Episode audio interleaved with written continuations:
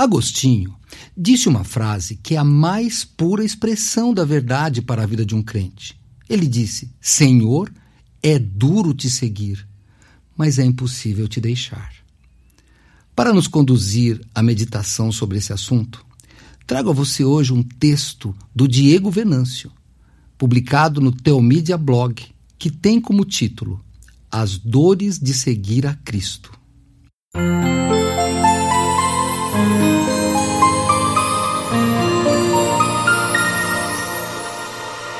Diz assim: Em um tempo como este em que vivemos, falar das dores de seguir a Cristo, mesmo no segmento evangélico, é meio fora de moda. Aliás, mais do que isso, chega a ser contracultural. Em uma época onde todos almejam ser vencedores, principalmente aqueles que seguem o Filho de Deus, você deve se sentir vitorioso. Porém, hoje, eu quero demonstrar biblicamente que seguir a Cristo não é fácil. Ao contrário, seguir a Jesus implica em carregar consigo as dores de seguir a Cristo. É verdade que nele temos uma paz de alma sublime, divina, inexplicável. Mas estar diante da verdade, que é Cristo Jesus, nos tira do conforto e nos resgata da cegueira. Estar diante dele termina por revelar coisas sobre nós mesmos que só suportamos porque Jesus Cristo, pela sua graça, as carrega e nos ordena prosseguir. No Evangelho de Lucas, em seu capítulo 5, encontramos um texto interessante falando sobre o milagre da pesca operada por Jesus. Diz assim o texto: Isto fazendo, apanharam grande quantidades de peixes e rompiam-se-lhe as redes. Então fizeram sinais aos companheiros do outro barco, para que fossem ajudá-los. E foram e encheram ambos os barcos, a ponto de quase irem a pique. Isso está registrado no Evangelho de Lucas, capítulo 5, versículos 6 e 7. Quando eu era criança, vibrava com o fato espetacular de que Pedro saía para pescar e não conseguia pegar nada. Depois, Jesus fazia as redes serem recolhidas quase se rasgando de tantos peixes. Entretanto, essa leitura infantil suprimia as emoções, as nuances e os detalhes que são fundamentais para compreendermos a complexidade desse texto. O milagre dos peixes é um mero detalhe. Se você quer saber, nem tem tanta importância no texto. Esse milagre tem um propósito muito pontual, mas não é o fim em si mesmo. Perceba como o texto inicia. Aconteceu que, ao apertá-lo a multidão para ouvir a palavra de Deus, estava ele junto ao lago de Genezaré e viu dois barcos junto à praia do lago. Mas os pescadores, havendo desembarcado, lavavam as redes. Entrando em um dos barcos, que era o de Simão, pediu-lhe que o afastasse um pouco da praia e, assentando-se, ensinava do barco às multidões. Esse texto está em Lucas, capítulo 5, dos versos 1 a 3. Neste texto, vejo Jesus como um grande maestro, aquele que detém total controle da história. Ele vai regendo o mundo todo para chegar ao desfecho que ele mesmo programou. O que é um maestro? É justamente aquele que conhece a obra mais profundamente do que os outros músicos. Conhece as nuances de interpretação e indica a entrada de cada instrumento, tentando trazer o sentimento original, a interpretação correta da obra. Pois Jesus faz isso. Ele dirige a história e vai levando a todos para o seu desfecho. Ele inicia pregando à multidão, conduzindo os barcos para a margem do lago de Genezaré, que é o mar da Galileia. Provavelmente, ele toma essa decisão para não ser apertado pela multidão e também para ser melhor ouvido. Ao final da pregação, dá uma ordem a Pedro, conforme nos narra o evangelista Lucas. Quando acabou de falar, disse a Simão: Faze-te ao largo e lançai as vossas redes para pescar. Lucas capítulo 5, verso 4. O texto nos conta um pouco antes que Pedro pescou a noite toda e tinha sido uma pesca fracassada. Ao ouvir a ordem para lançar novamente as redes, Pedro tem um dilema colocado diante de si. E tem início a primeira dor de seguir a Cristo. De um lado, há a sua experiência, aquilo que seus olhos viam, mas do outro lado, aquilo que o Senhor Jesus dizia. Uma visão romântica e insensível até oferece uma resposta rápida ao problema. É claro que devemos sempre obedecer à palavra de Jesus. Para apresentar o problema, quero mostrar um versículo a você. Ora, se alguém não tem cuidado dos seus, e especialmente dos da própria casa, tem negado a fé e é pior do que o descrente. Primeira carta a Timóteo, capítulo 5, verso 8. O Evangelho requer de nós sabedoria, responsabilidade e disciplina. Pedro está sendo racional, está sendo responsável, está agindo conforme a sua experiência. Se não agimos assim, a própria palavra de Deus vai nos acusar. As dores de seguir a Cristo começam quando as coisas da fé conflitam com o pragmatismo da nossa vida. Pedro era um pescador. Fazia isso desde sempre. Aprendeu o ofício ainda menino e conhecia como ninguém a arte de pescar. Ele até tinha uma empresa de pesca. Então, tente imaginar a cena que aconteceu ali. Alguém que ele mal conhece chega a dar uma ordem absurda do ponto de vista humano.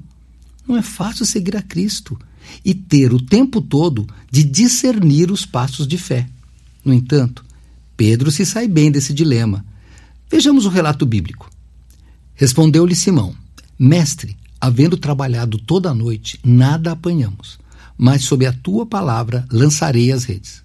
Isso fazendo, apanharam grande quantidade de peixes e rompiam-se-lhe as redes. Vendo isto, Simão Pedro prostrou-se aos pés de Jesus, dizendo: Senhor, retira-te de mim, porque sou pecador. Isso está registrado em Lucas, capítulo 5, versos 5, 6 e 8. Pedro relutou, mas agiu diante daquela palavra de autoridade. Quando viu o resultado, viu o poder que estava desafiando a sua visão, a sua experiência e o seu conhecimento. Ele desmoronou e prostrou-se. O que ele diz revela mais uma daquelas dores, a dor de estar diante de Deus sendo um pecador.